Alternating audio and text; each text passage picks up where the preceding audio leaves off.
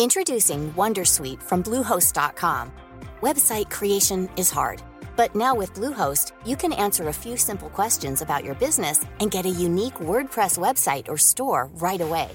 From there, you can customize your design, colors, and content. And Bluehost automatically helps you get found in search engines like Google and Bing. From step-by-step guidance to suggested plugins, Bluehost makes WordPress wonderful for everyone. Go to bluehost.com/wondersuite. Este es The Coffee en Adweek Latinoamérica, una cobertura especial de Storybaker por Mauricio Cabrera. Lo mejor del marketing, los medios y la publicidad del 3 al 5 de marzo en la Ciudad de México. The Coffee, edición especial. Comenzamos. Tercer y último día de actividades en Adweek Latinoamérica. Terminó esta tercera edición de Adweek Latinoamérica que reúne a lo mejor del marketing, los medios y la publicidad en un mismo lugar. En este caso en el Papalote Museo del Niño del 3 al 5 de marzo. ¿Qué fue lo que aprendí? ¿Qué les quiero compartir? En primera instancia, el poder de la Silver Economy cómo mientras todos estamos obsesionados con ya no atrapar a los millennials, sino a los centennials e incluso empezamos a pensar qué hacer con la generación alfa, es la Silver Economy la que puede representar nuestra gran oportunidad. ¿A qué refiere la Silver Economy? A toda aquella economía movida, impulsada por la gente mayor de 50 años. Hoy ya es un mercado importante, pero en los próximos años lo será aún más por el envejecimiento que se está dando en la sociedad, fundamentalmente en Europa, pero también ya con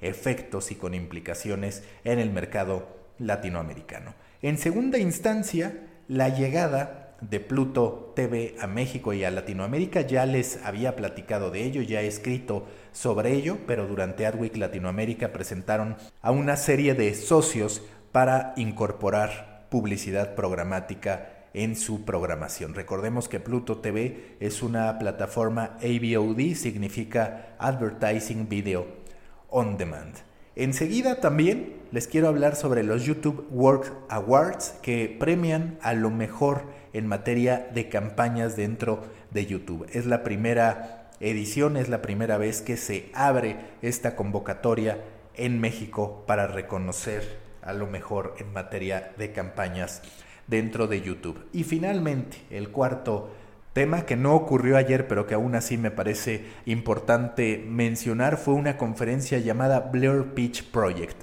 Todos los temas, todos los vicios, las problemáticas a las que hoy nos enfrentamos al momento de realizar un pitch, prometer resultados o de cuando somos marcas esperar que esos resultados se cumplan. Aquí el resumen del tercer día de actividades y de lo mejor de Adweek Latinoamérica 2020, la tercera edición aquí en la Ciudad de México. Tuve que tomar una decisión que no fue tan sencilla. A la misma hora se empalmaban una plática sobre eSports, que sabemos que es de las grandes tendencias y de las grandes obsesiones en materia de marketing y negocio, con una mucho más subestimada que iba sobre la Silver Economy. Y decidí ir a esta en vez de a eSports porque estoy convencido que siempre hay que abrirse a otro tipo de tendencias, que no solamente hay que abrazar aquello en lo que todos están pensando, sino que podemos encontrar nuestro nicho, nuestra oportunidad y nuestra inspiración en otro tipo de pláticas. Ya había escuchado, ya había leído en algún momento sobre la Silver Economy, pero la verdad es que esta plática ayuda mucho para contextualizar, para entender y para dimensionar los verdaderos alcances de la Silver Economy, no solamente en el presente, sino lo que vendrá a partir del envejecimiento que está experimentando la sociedad. Pensemos que, dado que cada vez las personas tienen menos hijos, un mayor porcentaje de población termina siendo mayor de 50 años, que es a lo que refiere la Silver Economy. ¿Qué ha cambiado dramáticamente para que este sector poblacional, los perennials, como les llamó Fernando Vega Olmos, tengan una gran relevancia en términos de marketing. En primera, ya se los decía, dado que los jóvenes están teniendo menos hijos, eso lleva a un envejecimiento y las gráficas van cambiando radicalmente conforme pasa El tiempo fundamentalmente en Europa, pero también con repercusiones en Latinoamérica. En segunda, la fluidez, porque así como hoy hablamos de una mayor fluidez en términos sexuales, donde ya solamente un 66% de los centennials afirma ser exclusivamente heterosexual y donde también empieza a darse una elección sin género, que de ahí el gran éxito de Mercado Libre con moda sin género, ese concepto de fluidez no solamente está en la sexualidad, también, de acuerdo a Fernando Vega Olmos, que es el fundador y Chief Creative Officer de Picnic y un gran publicista, está presentándose en la edad. No se trata hoy, y es uno de los grandes, grandes también mensajes que ha mandado Adweek Latinoamérica, de estar encasillando a las personas por los datos duros. ¿Cuáles son los datos duros? La edad, el color de piel, el dónde vivimos. Esos son datos que vienen en una ficha técnica que podríamos ver de un jugador de fútbol al momento de estar revisando su trayectoria o hasta de nosotros mismos al estar viendo un pasaporte. Pero lo que identifica Fernando Vega y que hace eco, que está en sinergia, que está en total acuerdo con muchas de las tendencias, es que hoy no se trata de estar segmentando a partir de estos datos duros, sino de entender que una persona puede tener un gusto que se mantenga con el paso del tiempo y que la edad no es la que lo determina, por lo que hay que empezar más a atender intereses y a encontrar puntos en común entre esas personas que tienen intersecciones en sus gustos que estar segmentando por edades, por razas, por religiones y por todos estos datos duros que ya conocemos. Entonces hay que empezar a darle fuerza a ello. El otro punto que es muy atractivo es cómo los oldpreneurs, que es como se les llama a estas personas mayores de 50 años que deciden emprender, suelen tener más éxito que aquellos jóvenes que deciden hacerlo. ¿Por qué? Pues uno, sí la experiencia. Dos, también está el hecho de que estos emprendimientos surgen a partir de la necesidad, no solo de la ambición de querer cambiar el mundo o querer presentar una idea revolucionaria, sino de la necesidad. Bromeaba el propio Fernando Vega con esta idea, porque hablaba de cómo, pues al momento de él darse cuenta de su perfil de LinkedIn, de toda la experiencia que tiene, en vez de llegar a una conclusión positiva, llega a una conclusión triste. ¿Cuál es la conclusión triste? Pues simple y sencillamente que nadie lo va a contratar. Y ese mensaje, nadie me va a contratar, que está en la cabeza de los mayores de 50, lleva a que emprendan y sus emprendimientos estadísticamente tienen más posibilidades de éxito que las de los jóvenes, por las condiciones, por la experiencia, por la viabilidad y por la capacidad estratégica que se puede ya haber desarrollado a esas instancias.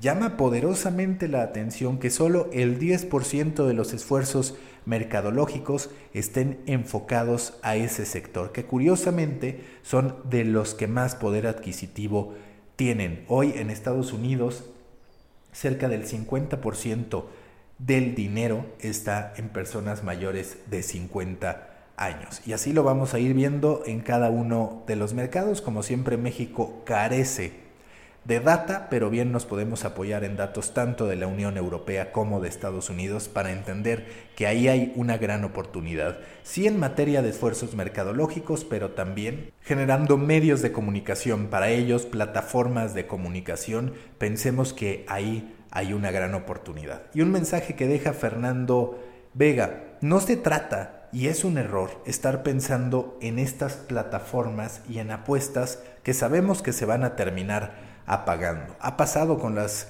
propias redes sociales que antes atravesaban procesos de envejecimiento relativamente largos, como le pasó a Facebook, que es hasta hoy cuando empieza a ser pues ya vista solamente como una plataforma para familiares de mayor edad y no necesariamente para los miembros más jóvenes. Pero seguramente el envejecimiento de TikTok y de las plataformas que vengan de lazo, si es que se mantiene pese al fracaso constante que ha sido, ese envejecimiento se terminará acelerando llevando a que si nosotros nos seguimos basando en lo que las plataformas presentan, entonces vamos a estar viviendo y muriendo demasiado rápido. De ahí el que se tenga que trabajar en estos productos que perduran en el tiempo independientemente de las tendencias de las plataformas que están de moda.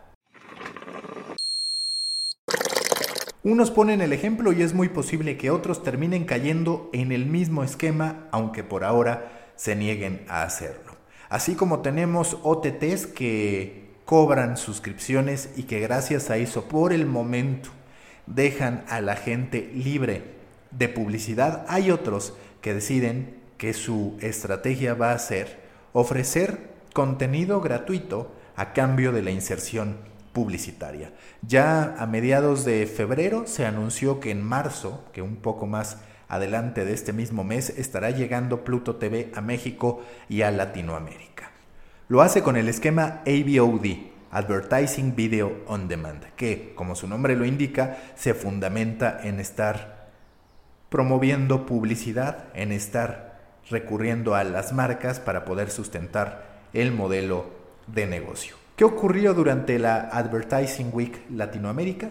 Que Pluto TV, además de aprovechar para presentarse ante los anunciantes, dio a conocer su acuerdo con una serie de empresas para poder generarles publicidad programática, para que éstas más bien le generen publicidad programática a Pluto TV. ¿Y cuáles son estas empresas con las que llegaron a un acuerdo? En primera instancia, Telaria.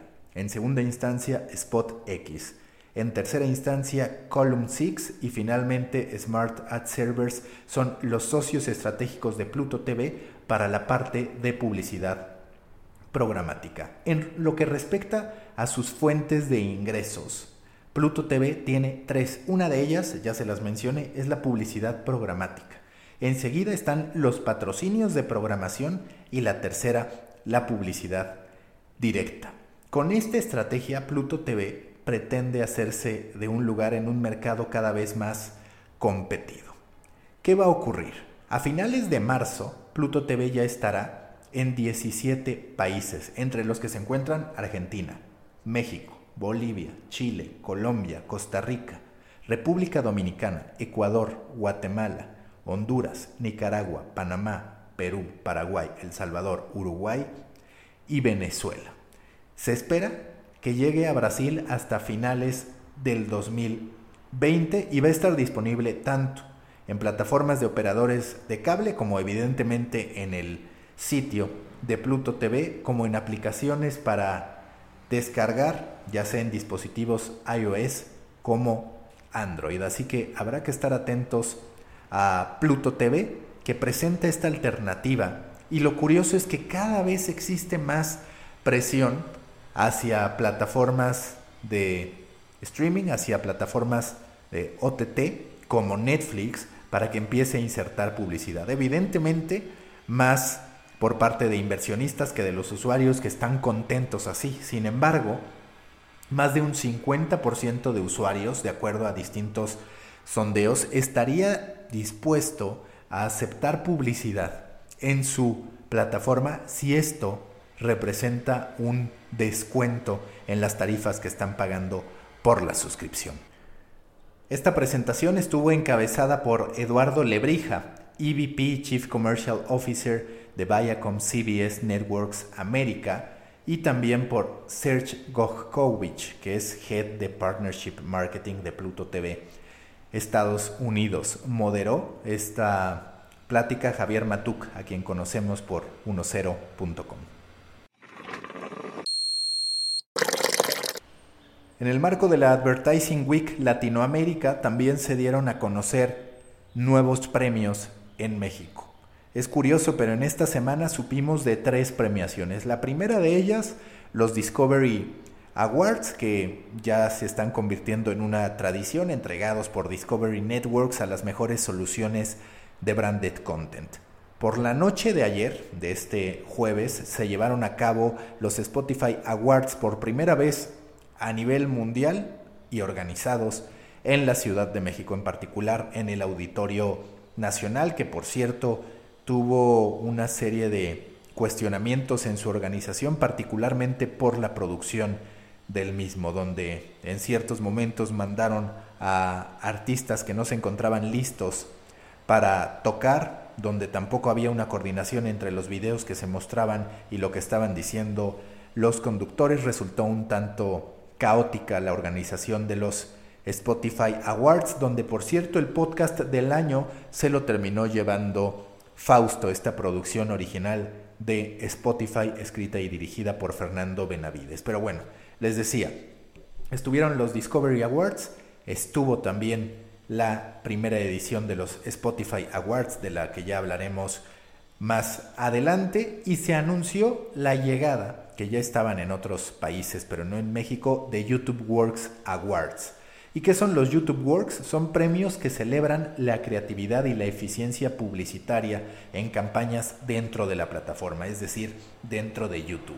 Esta iniciativa es realizada por el propio YouTube en colaboración con Cantar y está abierta para cualquier marca o agencia que quiera inscribirse en esta convocatoria que se encontrará disponible del 4 de marzo, es decir, ya está disponible hasta el 17 de abril. Los ganadores serán dados a conocer en julio.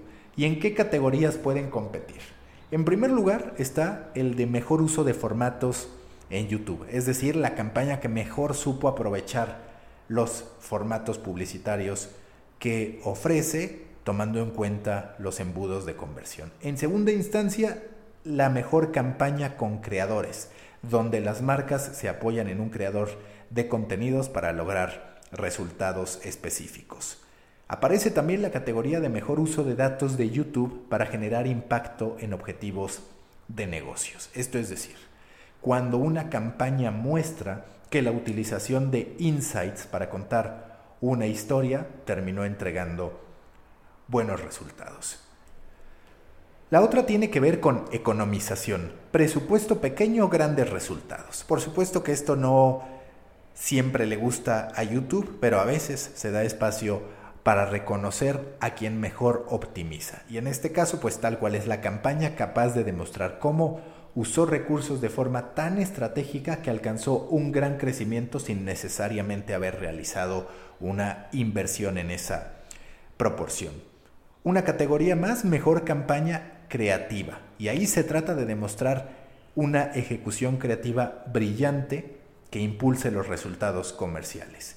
Otra categoría que se llama generando acción, donde en verdad se logra que a través de contenido dentro de YouTube la gente realice una acción. Parecido a lo que ahora intenta BuzzFeed, que se dice un detonador de inspiración para que la gente compre un producto o servicio. Y finalmente está el Rubí, que es la campaña perfecta, es la que combina un mejor desempeño con creatividad, con innovación y que además demuestre el impacto de YouTube en resultados de negocio. Así que ya veremos qué es lo que termina ocurriendo y quién se lleva esta, la de El Rubí, que está inspirado en su nombre y en su concepción en la recompensa más prestigiosa que entrega YouTube a canales que llegan a superar los 50 millones de suscriptores. Veremos qué ocurre y ya estaremos informando sobre los ganadores que serán decididos por un jurado que tienen a una serie de especialistas, entre ellos Alfredo Alquicira, que es vicepresidente creativo de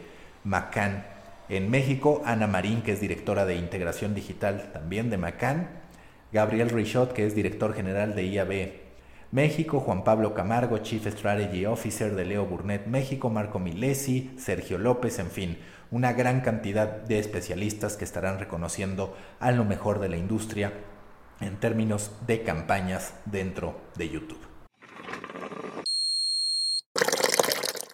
Si ustedes son creativos, trabajan en una agencia o están del lado de las marcas, estarán de acuerdo en que la palabra pitch representa muchos dolores de cabeza. ¿Y por qué representa muchos dolores de cabeza? Para todos, porque no solamente para los creativos, porque o hay fallas de comunicación, o alguien no entiende verdaderamente de qué va el proyecto, o se engaña en la concepción de los números, o no se tiene una claridad respecto a lo que cuesta el trabajo. En fin, si habláramos de los pain points para presentar un pitch para cada uno de los jugadores podríamos hacer una lista bastante grande. Prácticamente cada aspecto de la presentación de un pitch suele resultar complicado y hasta cierto punto doloroso. Lo que ocurrió durante la Adweek Latinoamérica es que se juntaron una serie de personajes de la industria para analizar qué es lo que estaba pasando. Por ejemplo, estuvo Julieta Loaiza, que es de Comunicación y Asuntos Corporativos de Nestlé, quien mencionó que el modelo de pitch actual es obsoleto. Para ella, el objetivo del pitch debe ser encontrar a un socio correcto para resolver un problema en el que la marca se declara incompetente.